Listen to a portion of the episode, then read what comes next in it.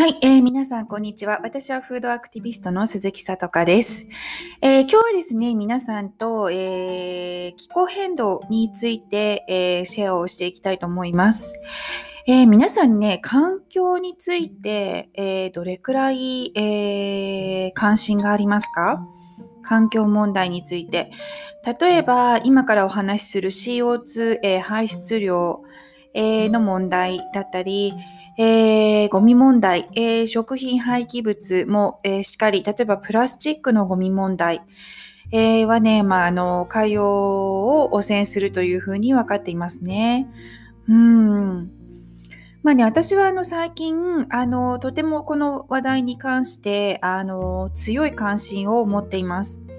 というのは、やっぱり、あの、子供がね、あの、育っていく中で、もちろんその自ら、えー、管理できるその食事の、まあ、部分というのは、あの、ものすごく、あの、皆さんご存知のように気をつけています。けれども、環境に関してももちろんすごく大事なね、あの、側面ではないかなと思うんですね。どんなに私たちが健康な体で長生きができたとしても例えば環境のその変化によって、えー、例えば自然災害が多くなる、えー、私たちが、えー、まあ、管理しきれない、え細菌ウイルスが発生するというのもやはりねこの地球の変化の一部ではないかなと思うんですね。なので、私たち、その次の世代、またその次の世代、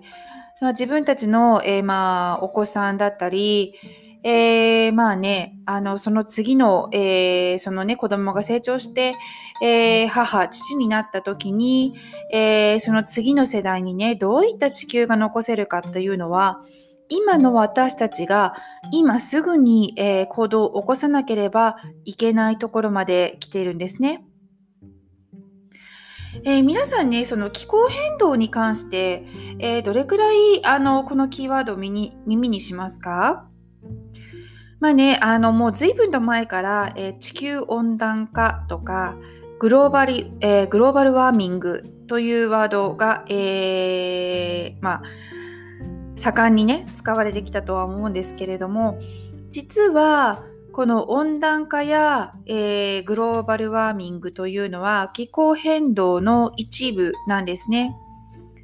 じゃあね、その他に何があるかというと、ハリケーンの発生や、まあ、日本でもね、あの、今年2020年大雨がありましたね。その大雨の、まあ、その量がね、すごくなって、あの、土砂崩れが起こったり、洪水が起こったりっていうところもそうです。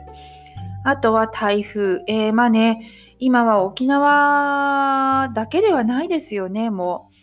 随分と昔は沖縄だけがもうその台風のあの悪い、まあ、悪影響をね受けるような地域だというふうな認識がありましたけれども今はまあ日本全国どこにいてもやはりこの台風によってあのね、あの自然災害が起こっていますので、まあそういったあの認識も出てきてると思います。あとは干ばつ。えー、これはどうでしょう、まあ、自然の、ね、中に住んでいる、あのー、地域の方っていうのはそうだと思うんですがあの農家さんにとってはあのすごく大きな問題だと思います。なのでこのちあの気候変動というのはこれらの温暖化や、えー、まあ過去グローバルワーミングですよね。だったり、えー、ハリケーン、大雨、台風、干ばつなど、もうすべての、えー、私たちの力では対処しきれない、その、えー、自然のね、え変化、えというのがこの気候変動の中に、え含まれます。はい。で、えっ、ー、とまあね、今日お話しするのは、じゃあ私たちが一体、えー、気候変動を、えー、まあ、阻止するためにね、どういった行動が起こせるのかというお話を少しあのしていきたいなと思っております。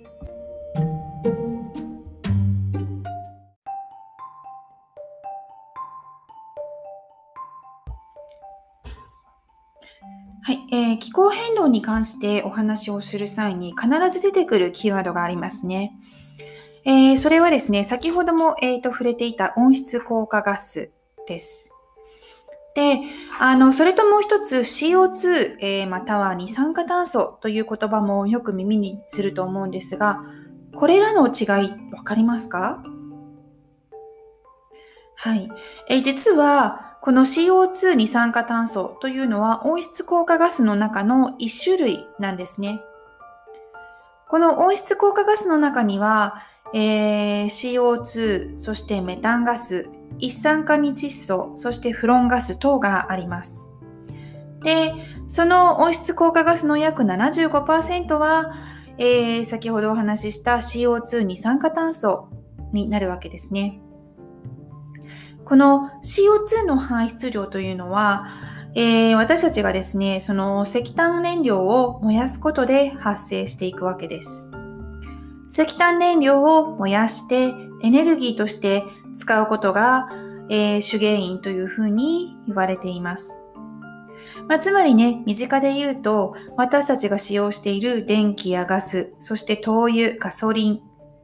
これらというのは何かをするにあたってエネルギーに変えているものになるので、こちらの、まあ、あの、生活の中で言うと、これらが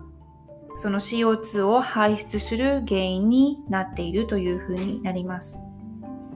ですので、えー、私たちがあの、まあ、この生活の中で省エネまたは節エネルギーを気をつけることで少しでも CO2 の排出量を抑えることができるわけです。例えば、まあ、使っていない部屋の電気を消すや、えー、シャワーや、えー、歯磨きをするとき、顔を洗うとき、えー、また食器を洗うときに使っていないときは水を、え流しっぱなしにしない。えまた冬、え夏問わずですね、あのエアコンや暖房を入れると思うんですが、まあ、そういった時は夏であれば、え寒すぎず、冬であれば暑すぎず、まあ、ちょうどいい適温に、え設定をすることで、それだけエネルギーを使わずに済みます。また、えー、調理するときに、えー、例えばね、フライパンや、えー、お鍋の大きさに対して、え大きすぎる、え火力を使わないことというのも、え今すぐにでも気をつけられることではないでしょうか。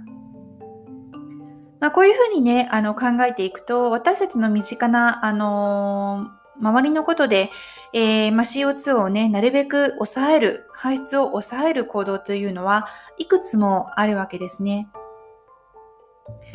で、今回お話をしたかったのは、えー、まあ、このね、温室効果ガス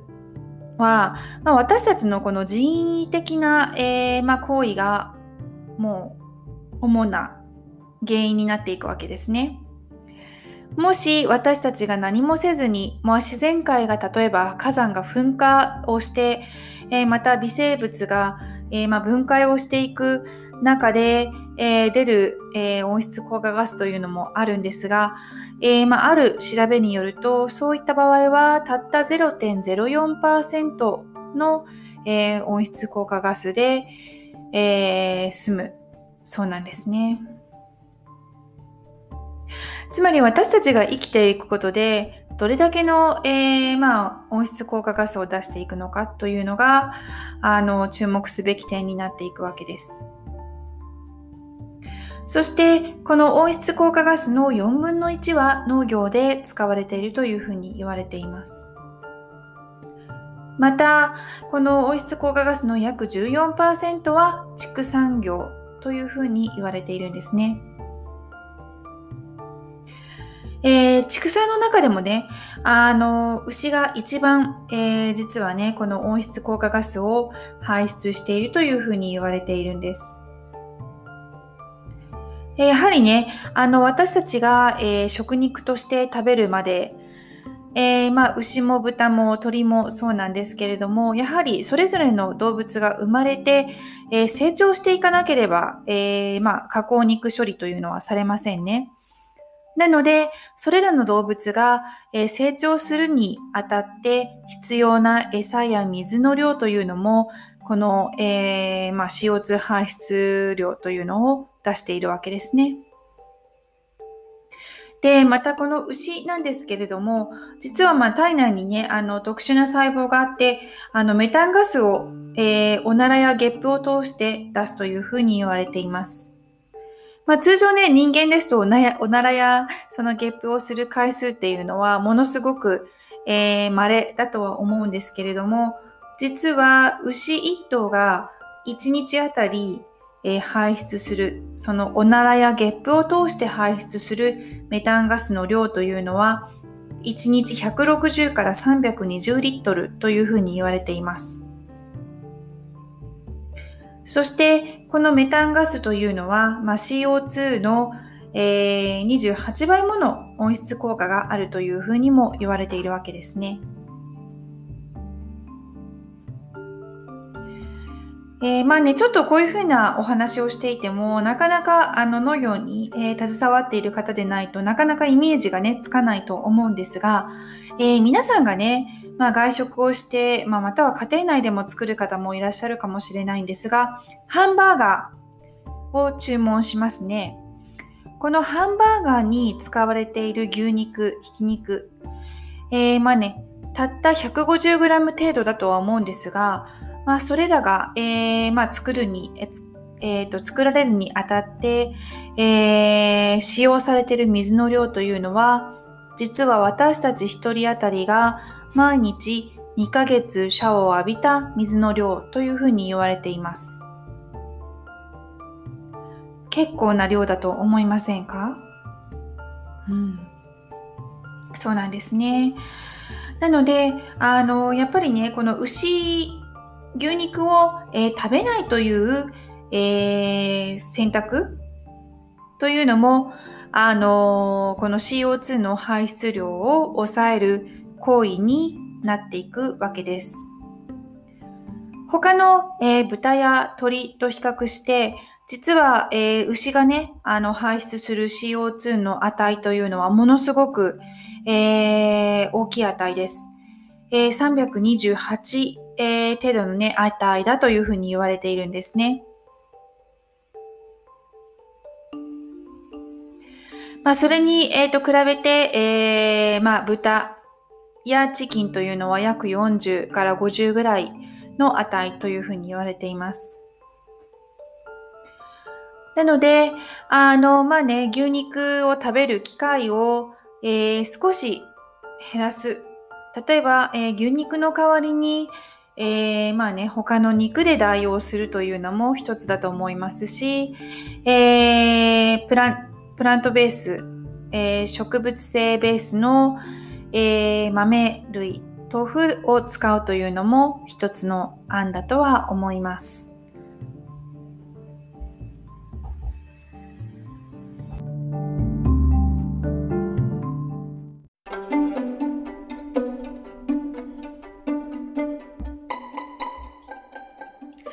えー、このね、えー、気候変動に関してなかなか私たちが普通に生活している中ではなかなか実感が、えー、湧かないと思うんですね。えー、例えばね、なんか夏ちょっと今年暑かったな、なんか年々、あのー、なんか暑くなってるなとか、そういうふうに思う方はいらっしゃると思うんですけれども、まあ、それ以外の部分では、やはりニュースで、えー、耳にする目、にするという、え、事柄がね、え、ほとんどではないかなと思います。まあ、そうなると、まあ、そのニュースに取り上げられなくなると、なぜか過ぎ去った過去の事柄のように、えー、思う。また他人事のように思うっていうこともあると思うんですね。ただ、え、ー、と、まあそういったわけでは実際の部分はないので、私たち一人一人のその生活、がそこに、えー、大きくね起因を、えー、していますのであのー、もう少しねあの視点を変えて、えこの気候変動に対して向き合うことっていうのは必要になってくるんじゃないかなと、え思っています。えまあといえどもあのまあ理想はね、そういう風な形ではあるけども、えー、現実的には難しいよ、えー、と思う方がほとんどだと思いますし、私もそう思います。えー、ただね、ちょっと一つ、あの、皆さんにシェアをしたい、えー、ドキュメンタリーが、えー、ありますので、それについてちょっとお話をしていきますね。えー、これはですね、あの、ネットフリックスを契約している方は見たことがあるかもしれません。結構ね、あのー、ためになる、えー、ドキュメンタリーが多いですね。うん。で、その中に、えー、カウスピラシーという、えー、ものがありますね。えー、日本語のタイトルは、えー、サスティナビリティの秘密というふうにあのタイトル付けられています。えー、これはあの俳優の、えー、レオナルド・ディカプリオが、まあ、プロデューサーとして参加した、えー、まあ、中心はね、カウスピラシーというのはカウなので牛、牛、えー、にね、あの、なっているわけなんですが、その牛とその気候変動の、えー、事実ですね、をあの物語っている、えー、映像になります。えー、かなりね、あのその事実としての数字、えなども、あの出てくるのですごくね、あのわかりやすい、え、ものになっていますね。はい。ぜひね、あの、これを、あの、見ていただきたいなというふうに思います。もちろんね、あの、見ることによって、なんか、その自分の生活を変える必要は全くないと思います。いきなりビーガンになる必要も全然ありません。えー、私もね、あの、すごく、えー、この映画に、えー、影響を受けて、あの、衝撃を受けた一人だとは思います。え、ただ、私はやはりね、週に何回か、あの、肉を食べますので、あの、決してビーガンではありません。まあ、ただね、あの、自分がじゃあスーパーに行ってお肉をたあの買うとき、えー、レストランに行ってステーキを食べるとき、やっぱりこの事実を知ってて、えー、自分で選択をしているのか、そうでないのかっていうところはすごく大きいと思うんですね。えー、なのでね、あの、知っておいて損するべき、あの事柄ではないので、あの、ぜひね、お時間があって何か見るものないかなというふうに、あの、なんか映画見たいな、でもなんか面白そうなのがないな、みたいな時は、あの、ぜひこの、えネットフリックスのカウスピラシーというのをご覧いただきたいなと思います。えー、まあ私もね、これを見て、あの実際どういうふうに変わったかというと、まあそんなに大きくは変わりませんが、えー、実はね、あの、1週間に1回、えー、オンラインショッピングで、え、その日々の、えグロッサリー、えーと、を買っています。生鮮食品を買っています。で、あの、何か足りなくなった場合は、その都度スーパーに行くんですけれども、あの、だいたい1週間の買い物はそこで済ませます。えー、ただね、この映画を見たからかわかりませんが、あの、今週は、えー、牛肉を買いませんでした。だいたいね、牛のひき肉を、えー、買うことが多いんですけれども、今週は買いませんでした。えー、その代わり豆腐、えー、木綿よりも少し硬いかな、えー、ヨーロッパ産の豆腐なので、あのでもすごく美味しいです。あの全然ね、あの木綿よりも若干硬いです。えー、けれども、あの、硬いから炒めても、えー、崩れない、形が崩れないのがすごく特徴で、あの、娘もね、3歳の娘もすごく豆腐が好きなので、あのー、今回はね、あの、豆腐を、え2つ大きいものを買いました。で、今夜は、あの、しかも豆腐ステーキというものを作ってみようかなというふうに考えています。今までね、豆腐ステーキというのを作ったことはないんですけれども、あの、まあ、メニューの、えー、まあ、コンデテに、えー、バリエーション、えー、を持たせるために、ちょっと新しい、えメニューをね、え取り入れてみようかなと思ってやってもいます。えまあね、こんなささやかなことが、あの、一人一人、えー行動として起こせるか起こせないか、え一家庭ごとでその世帯ごとでね起こせるか起こせないかっていうのがやっぱり5年10年後または二十何年後とかというね地球に影響してくるんじゃないかなと思います。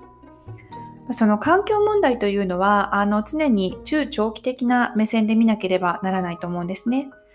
今日あの起こしている行動が明日何か結果として現れるというわけではありません。この今目の前にあるその地球の、まあえー、まあ、危機というか環境のその問題というのは全てまあここ30年40年ぐらい前から私たち人間が行ってきたその行動生産活動が影響しているというふうに言われています。まあ、ですのですぐ結果が出ることではないんですがやっぱり一人一人その意識を持ってあの生活をするしないで大きくあの違ってくるとは思います。えー、私はねあのそういうふうに考えてあの行動をしてみようというふうに思いました。皆さんはどうでしょうか？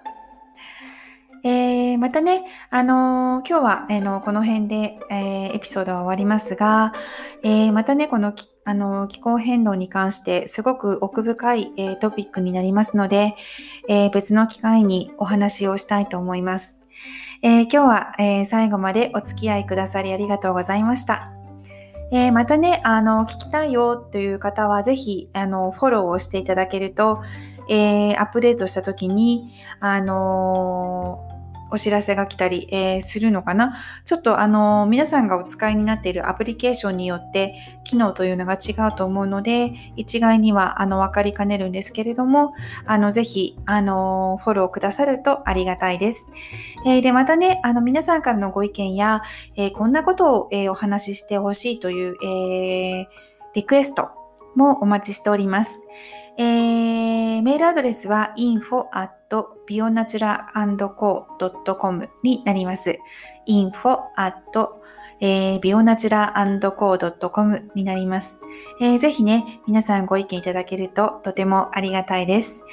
えー、今日はね、あの最後まで聞いていただきありがとうございました。ではまたお会いしましょう。